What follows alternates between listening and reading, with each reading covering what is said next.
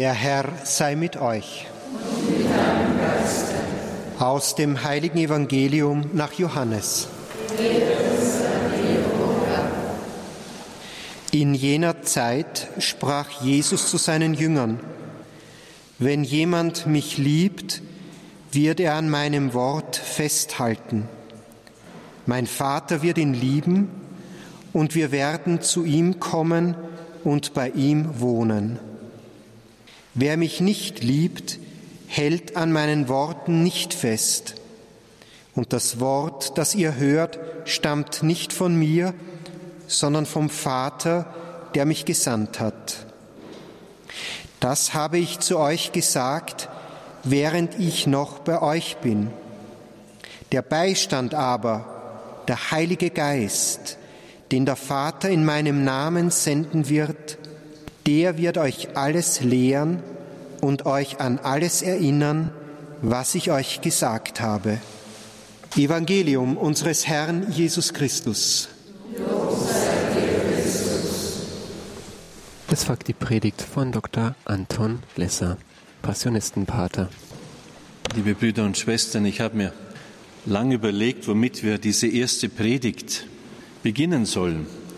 Normalerweise beginnt man ja Exerzitien am Abend eines Tages und dann gibt es die ganzen Hinweise, die organisatorischen Dinge und meistens so einen Einführungsvortrag, wo man den Leuten hilft, ein wenig zu verstehen, worum es in den Exerzitien eigentlich geht. Bei den Radio Horeb Exerzitien beginnen wir am Morgen. Das ist so die erste Begegnung mit denen, die daran teilnehmen. Und dennoch denke ich, es ist eine Aufgabe, die Grundkoordinaten, in die Exerzitien eingebettet sind oder auf die sie auch abzielen, sich ins Bewusstsein zu rufen. Wir haben schon im Evangelium aus Johannes gehört, aus dem 14. Kapitel, das sind ja die Reden, die Jesus hält und die Sachen, die er den Aposteln mitgibt, bevor er dann an den Ölberg geht und ins Leiden eintritt, als sein Vermächtnis. Wenn jemand mich liebt, wird an meinem Wort festhalten. Mein Vater wird ihn lieben und wir werden zu ihm kommen und bei ihm wohnen. Ein paar Kapitel später, als Jesus das hohe priesterliche Gebet betet, als das Gebet zum Vater, bevor er ins Leiden geht, sagt er, ich habe ihnen dein Wort gegeben und die Welt hat sie gehasst, weil sie nicht von der Welt sind, wie auch ich nicht von der Welt bin.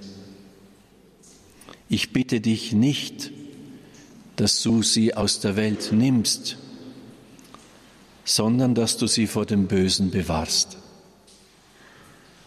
Sie sind nicht von der Welt, wie auch ich nicht von der Welt bin. Heilige sie in der Wahrheit. Dein Wort ist Wahrheit.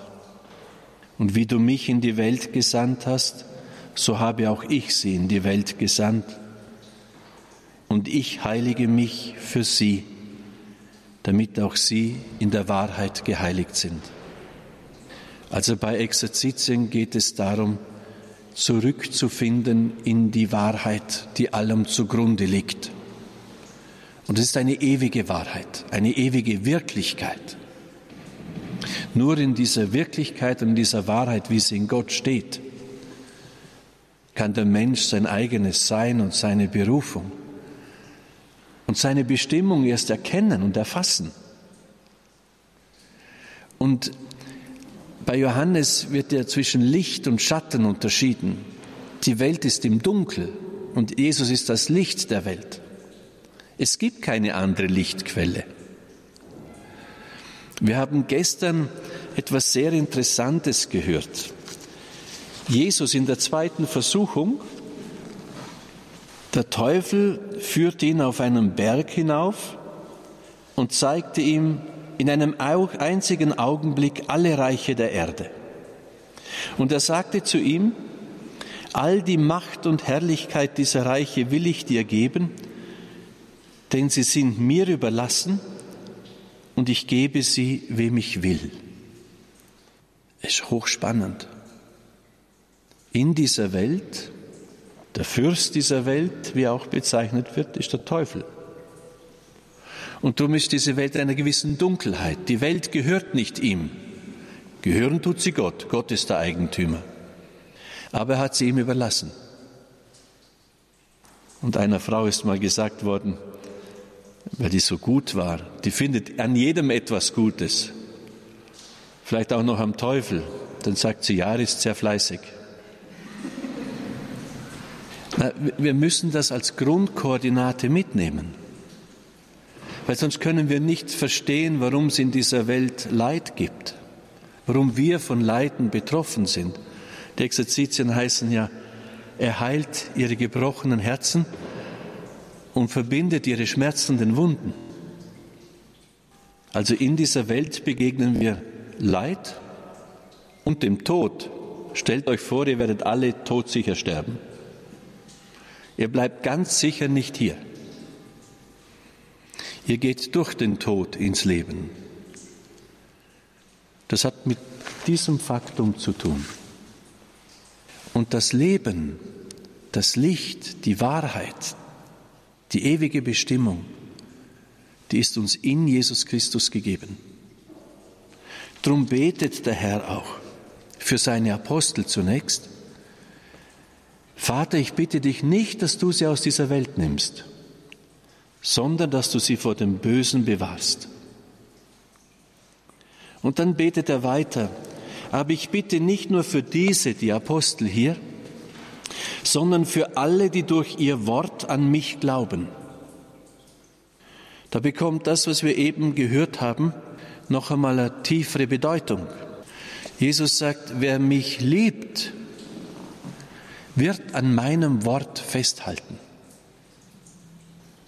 Wisst ihr, mein Wort ist Geist und Leben. Im Evangelium ist, sind alle Heilsgüter der Kirche und das ewige Leben enthalten. Und es wäre eigentlich die Aufgabe von uns Priestern und den Bischöfen, denn dazu sind wir gesandt, dieses Evangelium vollständig und rein den Menschen anzubieten. Also alles, was Jesus gesagt hat, und zwar nur so, wie er es gesagt hat.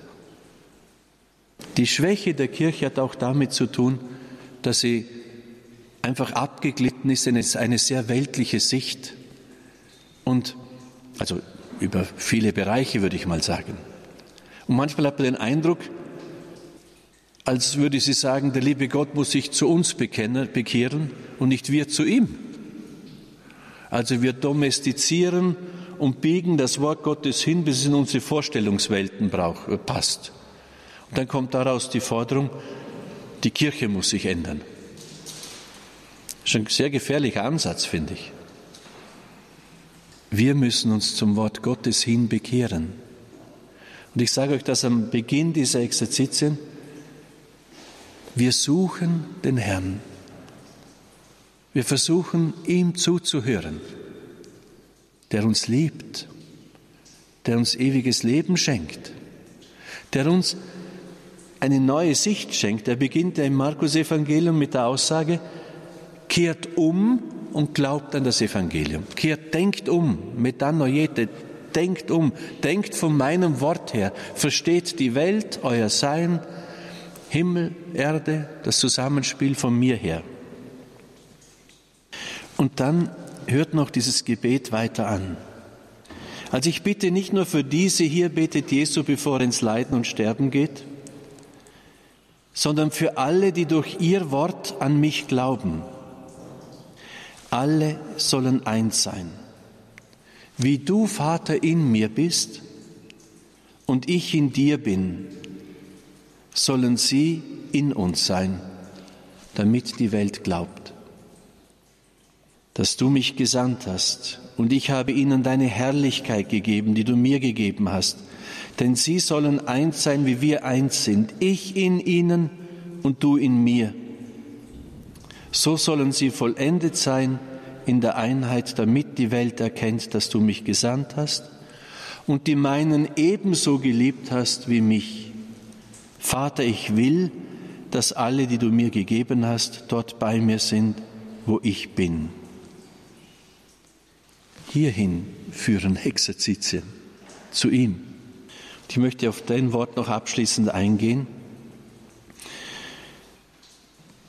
Sie sollen eins sein, wie wir in, wie wir eins sind, ich in ihnen und du in mir. Der heilige Augustinus, er war wirklich erschüttert, als er das begriffen hat. Und er ausruft in den Bekenntnissen, wir sind bewohnt.